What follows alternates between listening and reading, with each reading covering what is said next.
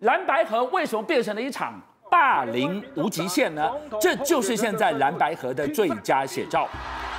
通通发生在过去四十八小时的柯文哲身上，一哭二闹三边斗。对于民调翻脸的是你，打电话说蓝白河还没有破局的也是你。这不是霸凌，什么叫做霸凌？最关键是你现在看到这一场，柯在造势大会说出他会继续用民众党总统候选人身份。参选到底，我们就问一个问题：蓝白河已经走向破局了吗？今天就从国民党的不分区名单里面，我们看到原来破局开战的讯号已经亮起了。关键从十一月十八号星期六跟韩国瑜的一通电话来开始说起。所有报新闻的观众朋友，看到现在大家会觉得说蓝白合已经破局了吗？哎，这个先打上个问号，因为昨天呢，哇，柯文哲在板桥办了一个造势晚会啊，这个造势晚会大概。看现场大概四到五千人左右不等，在现场呢，阿北说了什么话，让大家直接站起来，就说：哎，他会用民众党总统候选人的身份拼战到底。哇，这句话让现场之者极为沸腾。他说：阿北，你真的要选了吗？可是这边要打上问号，因为他讲的是拼战到底，而不是选到底。但是大家会说：阿北，你这样讲，难道是真的蓝白要走向分裂的开始吗？会不会这样子有个有这种情况出现呢？蓝白要破了吗？就你在讲这句话，为什么？就在这场造势的前一天，你刚好编斗，你不认大家协商好的游戏规则出来的民调，你不认，然后隔天你告诉你所有的科粉说，我会以民众党的总统候选人选到底。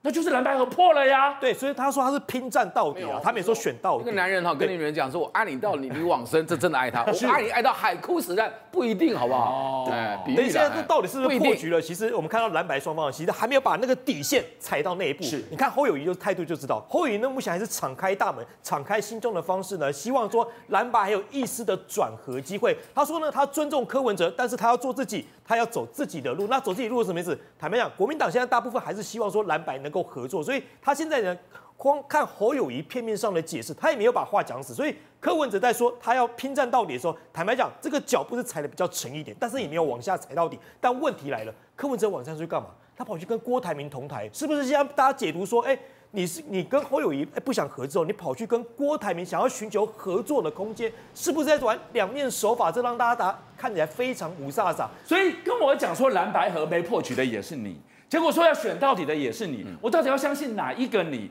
已经把自己凌迟，把大家凌迟成这样。今天开始，礼拜二、礼拜三、礼拜四、礼拜五，你只剩四天的时间可以登记，你到底要把大家拖到，把大家玩弄到哪一分哪一秒？你是说，昨天晚上他就直接驱车前往信义计划区的柯豪宅了？是，昨天在那个造势晚会结束之后，大家看画面哦，柯文哲的车子呢就进到了这个郭台铭家的豪宅，大概谈了一个多小时，在晚间七点到八八点半左右离开。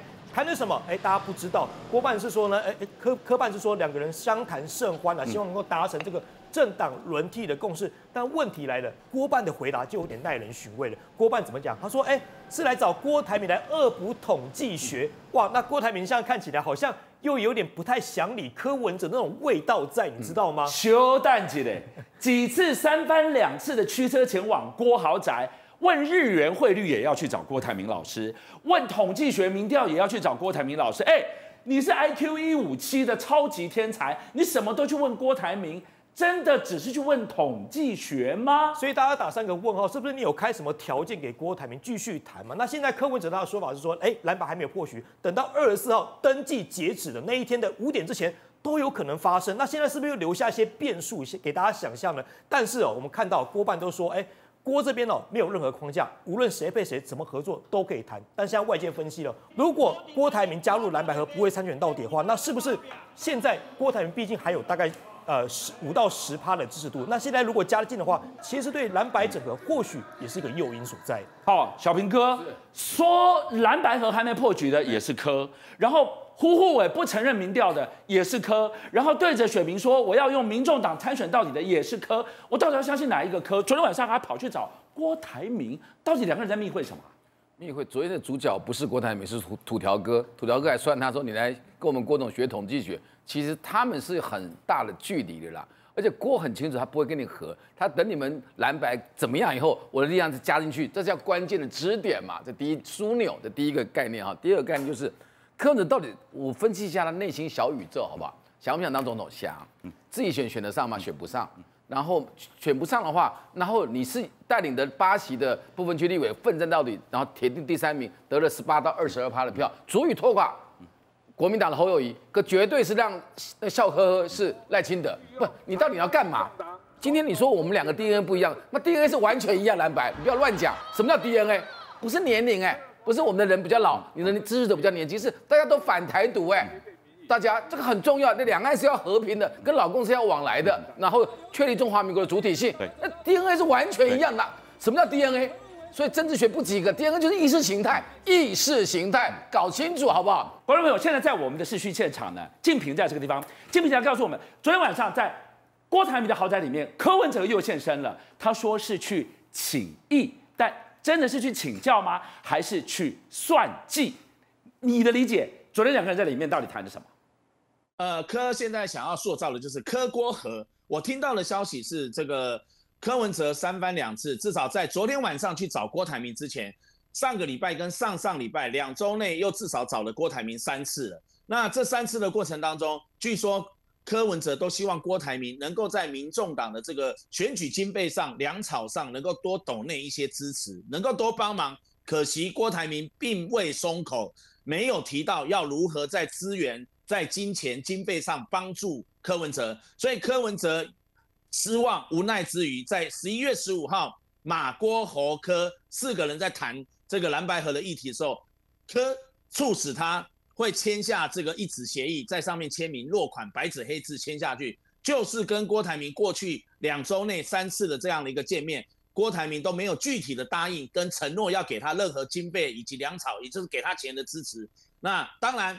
昨天晚上他又再去找郭台铭，一般也被蓝白还有其这个外界在看待，知道内情的人也说又要去跟这个郭台铭商量是不是能够在经费上的挹注了。那当然，郭台铭目前为止只答应跟四年前一样的模式比照办理，就是把一些名单，因为民众党还没有公布他们的这个不分区立委名单，郭台铭也关心说他提供给柯 P 的名单是不是全数照列进去，那柯 P 也没有讲死。他希望能够取得郭台铭的一些信任跟帮助，所以呢，他也没有告诉郭台铭总共的这样的一个名单，他还没公布之前，郭推荐的人有放多少人在里面，所以双方有点在画芭乐 K。柯 P 希望拿到郭台铭的经费跟粮草斗内，那郭台铭希望这个柯 P 能够把他的一些这个推荐的名单和一些双方的合作模式尽早确立。所以这其实也是在另外一种互相看对方的这个底线，你不觉得两个老奸巨猾、老老奸巨猾的人这个时候聚在一起，一方面呢、啊、可以给外界跟蓝营看，这是一种政治的象征。哎，蓝白谈不成，蓝白破局了，没关系，柯郭郭柯可以塑造一种，哎，再也还是一种形式的整合。那另外一方面就是我刚刚讲了，台面下就是双方在互相探底。好，谢谢敬平留在线上，等一下还要继续讨论任君。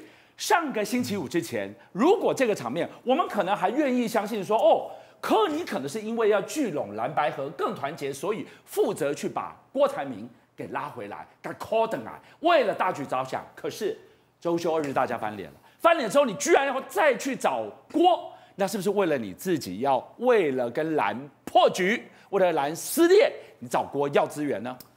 我先讲哦，因为柯文哲现在的到底的动态到底是怎样，外界很多的揣测了哈。但比如说他在造势场合上面那个用字，我认为他其实是经过斟酌的啦。你光看这边，他讲说他会继续用民众党总统候选人的身份，对这几个字就有美感了啦。那现在可对民众党来讲，虽然柯文哲讲说他要拼到底，可是你看他的不近半的人就讲说有没有破局，你们可以各自解读。所以我觉得第一个柯文哲去会郭台铭的这件事情啊，其实我补一下敬平的那一个，他不是只要钱啊，他还要人啊。他当然希望郭台铭在这个阶段里面愿意去支持所谓的柯文哲，因为很简单，蓝牌如果没有破局，接下来没有理性的空间了。所以理性的空间就是说，用民调这一招已经走不下去了，唯一的只有比什么？比情感面。如果今天柯文哲可以说服郭台铭说，哎，我愿意站在你柯文哲这一边。如果到这个阶段的时候，国民党要不要好好的坐下来跟他谈？可是今天回到最现实面是，郭台铭也不是小白兔啊。郭台铭当然知道这个阶段你柯文哲来找我，当然是希望我站你旁边嘛。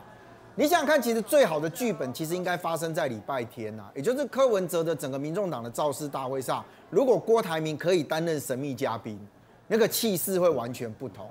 但没有出现这一个剧本嘛啊，所以现在看起来郭台铭在这一边，他当然保持了一个他自己认为的高度啦。也就是你今天国民党都不愿意跟我谈嘛，你也不愿意跟我接触嘛。国民党有些人认为说啊，反正我就只有这些趴数，那没关系。因为为什么？因为很简单，你光看蓝白在这一次被大家认为破局的原因是把误差范围算进来的话，不管你用谁的趴数，真的误差范围都不大。那郭台铭现在有的那些牌，基本上如果塞到任何一边，都可以扩大所谓的误差范围。所以郭台铭当然在这个阶段里面，他不急于表态啊。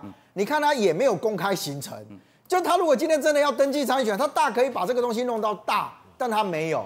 柯文哲去见郭台铭不是第一次啊，他可以有很多种方式去那边，不要让人家发现嘛。可是他没有，他选择的是坐了一台车，而且他也没有把车窗摇下来跟人家讲说，哎，我要进去了，也没有。但是记者就知道那台车里面就戴渔夫帽，对嘛？或者他就换一台车坐也可以嘛。但他为什么要弄一台是记者都知道那个是柯文哲坐在里面的车？他就是希望让大家呈现一个，就是说你看啊，我跟郭台铭，你知道我从另外一个角度看，我跟郭台铭好到已经可以互亏了，你知道吗？哎，不熟不能乱亏啊！你亏哎，你有没有搞懂游戏规则？我认为他们其实很刻意在放这种讯息，就是说，哎，我跟郭台铭之间还是有无限想象的空间。嗯，那唯一只有一个，如果你国民党到今天为止，你真的有想要执政，因为可能对于执政这件事情，我我真的讲实话。柯文哲讲说什么瘦死的骆驼比马大了，国民党怎样？可是换一个角度回来讲，柯文哲没有什么可损失的。他如果今天真的要跟你选到底，顶多最坏就是总统没选上。那对于国民党来讲呢？国民党他就要衡量是哪一个东西对他来讲更为重要啊？那现在大家都在问的，礼拜一一来上班想说，哎。柯 P，你都白纸黑字签下了那份四个大人都同意的蓝白盒游戏规则写在上面的声明书，你都落款了，你怎么会犯下这么低级的错误？你是被谁压着去反悔的呢？今天旺哲带我们来看到，总干事科办总干事黄珊珊，他承认对，就是我那一天的凌晨要求我们的民调专家不准签名，是他下的令，我们就问了。黄珊珊，你不会不知道，有超过六成的民意希望下架民进党，你们也承认一定要蓝白合才有机会，为什么一直在做着逆着民意的事情？背后有什么不可告人的秘密吗？是啊，礼拜六上午十点的时候，这个萧旭成开的记者会，大家就说，哎，是不是有共识要出来的？可就没想到呢，这张萧旭成拿的这张单子上面，唯一没有签名的是谁？就是科办的这个关 关经理嘛，他没有在上面签名，等于他不认同。这个民调的结果，那谁要他不要签呢？传出就是黄珊珊要求他拒绝签名。那这么简单的事，为什么黄珊珊不要求做呢？但问题来了，黄珊珊现在在整个蓝白河当中，在白银里面扮演什么角色？俊相哥，他扮演一个主战派的角色。所以呢，你看哦，即便现在蓝白看起来还是步入僵局的情况，但是马办还是对蓝白河还是比较乐观一点态度。他认为什么？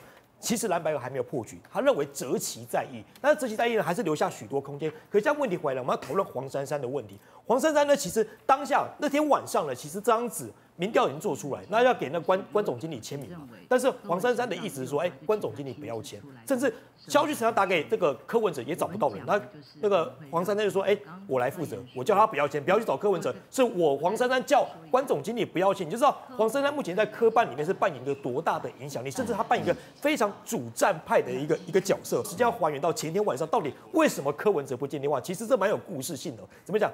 当时哦，柯文哲回到家已经十一点多了，哎。陈佩琪他的夫人看到柯文哲的手机一直响一直响，哇，他觉得说，哎，这个响的电话其实这个频率感觉像是怎么样？像是总有一天要找到你这个人一样，你知道吗？你就知道那个夺命连环 call 是多么夺命的。后来陈佩琪一火了，把手机直接塞到棉被里面，哦，他以为这样就没事了。然后后来没想到这个电话呢还是持续打，打什么？打到家里的市话，哇，铃铃铃，半夜一点多持续响，哇，陈佩琪火大，直接拔掉电话线，你知道吗？后来哎，他还跑去问柯文哲到底有什么事情，叫怎么样夺命连环 call 要找你？柯文哲说：“哎呀，他们就是要让我来国民党打来叫我让六趴嘛。”所以听了这这段话之后，哎，陈佩琪也恍然大悟，原来是国民党前天晚上要打电话给柯文哲，要他妥协六趴。可是问题来了，现在看起来卡在的不只是黄珊，可能卡在也是呃柯文哲这一家人的身上。再来怎么说？现在就是说，大家把矛头指向黄珊珊之后，黄珊珊也不忍了，他就骂国民党说：“国民党根本就是胖虎，只会欺负我们。”结果昨天林涛，国民党林涛呢就反反击黄珊珊说：“哎。”喂，你要说你是胖虎，我们才是大，你们才是大熊嘛，你们根本不用功啊，民调的资料你们根本没有看清楚，就跟大熊一样不用功嘛。所以你要看起来，双方其实在针对这件事情上面，目前主战派的黄珊珊似乎变成蓝白河的一个箭靶。定点，现在大家就在问了，哎，到底民众党谁当家，谁是党主席啊？一个黄珊珊可以让柯批把大家白纸黑字的那一份声明，姑爷呼呼为不遵守，黄珊珊。党主席还是柯 P 是党主席啊？没错，那一天在这个里面呢，几位专家会面的时候，就有这个关总经理哎，一直打电话去请示黄黄珊珊，而且哦，大家看到最后只有三个人签名的这一张纸，其实那一个声明是三位专家共同拟完之后，所以这个关总经理呢，拟完之后，依照黄珊珊的一字一句拟完之后，最后打电话回去在请示的时候，黄珊珊居然又叫他说你不要签，所以就被马办的主任王光子呛说，哎，你们的主席到底是姓柯还是姓黄？但是看到黄珊如今这样的动作，我们不禁想问：哎，你到底还要绑架柯文哲多久？你还要这个把柯文哲当做傀儡耍多久？难道黄珊珊真的希望民众党要跟亲民党一样走向泡沫化吗？不过这一切的一切，我觉得柯文哲自己确实也要负很大的责任。为什么？因为大家跟柯文哲认真就输了。哎，那一天礼拜三他自己签字下去，而且讲真的，讲实话，我们认为说那一天柯文哲签字下去，他自己大概也就是知道说自己要给自己一个台阶下嘛。结果没想到回去之后扛不住党内所谓这个主战派的压力，结果逼得他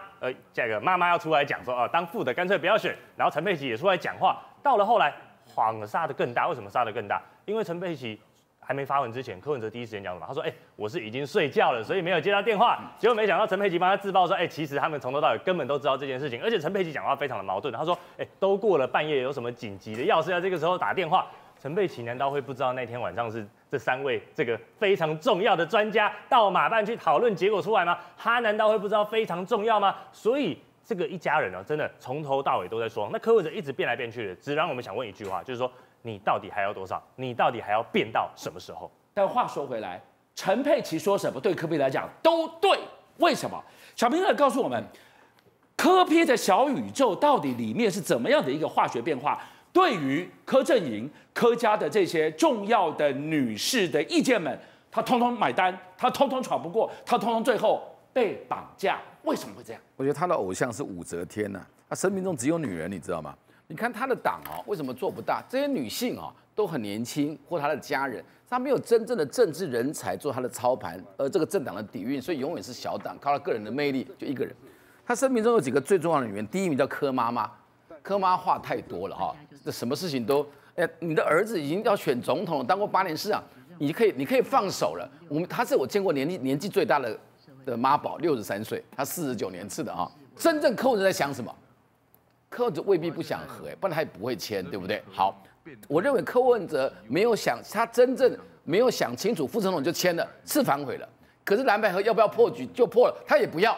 所以再看这两三天，我相信一定很，朱跟他一定很多的谈判呐，啊，一些密会来谈。所以我们希望有有好的结果来。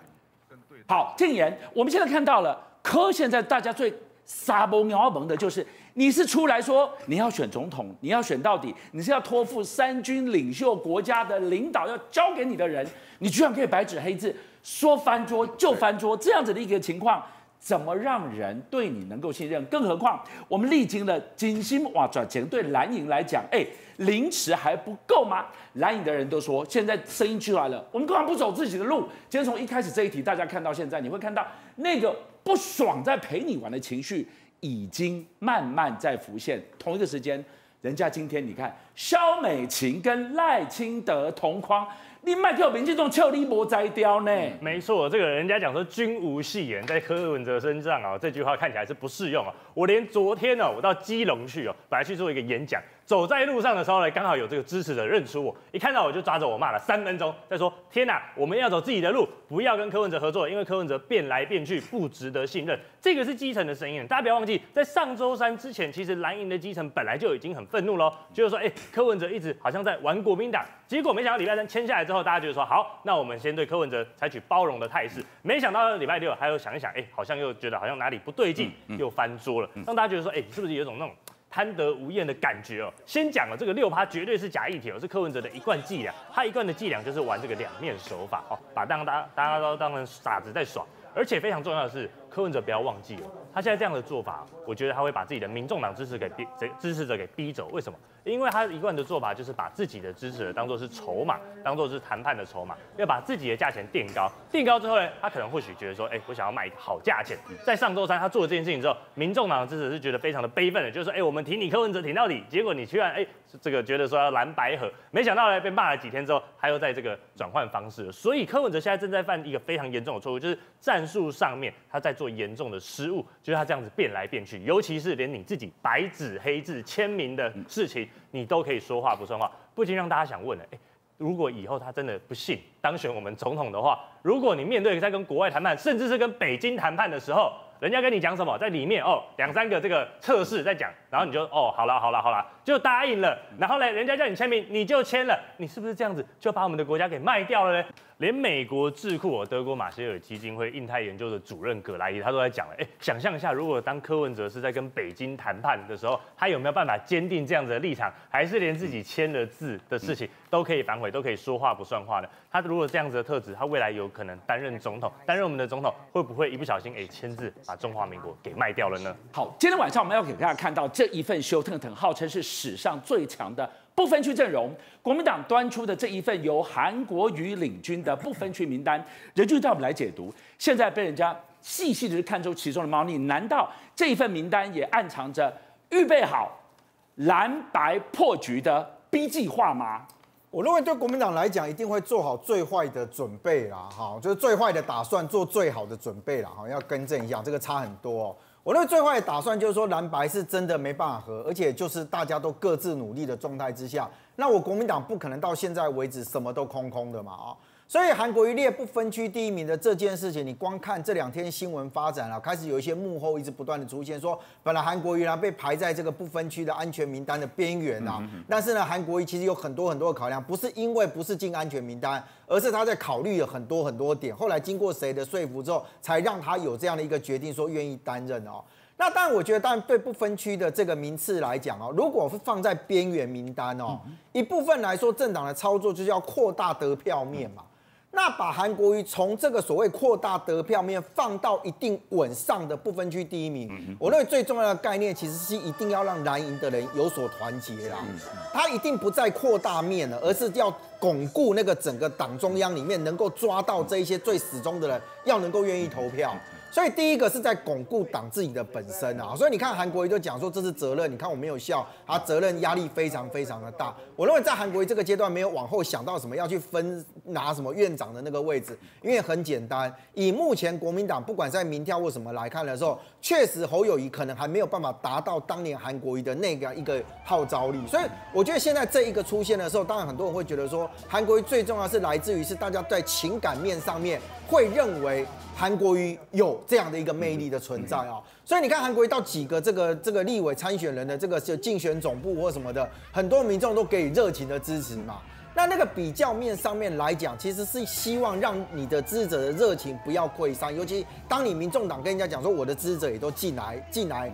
这个这个冲柯文哲的这个底盘嘛啊，万成你怎么看这份名单？我觉得这份名单哦是朱立伦做了最睿智的选择。这某部分呢也对这些这些人来讲说，他们有论功行赏的一个作用，而且不止单单是论功行赏，接下来他们有直接的资源可以继续在在地经营，这是最重要的一件事情，因为我们知道。过去国民党很多在中南部的县市，他选举选完怎么样？人都走了，资源也没了。可是现在你看到的是不一样，包括像柯志恩，他可能回头二零二六，他可能再可以继续来拼高雄市长，而且他现在有不分区的一个资源，可以看得出来，国民党现在感觉已经太旧换新，而且重点什么？他愿意砸资源在中南部，这是过去国民党比较少看到的事情。好，静平现在持续在我们的视讯的线上，静平你来告诉我们，把韩国瑜排到了不分区第一名，你说里面已经暗藏了预备。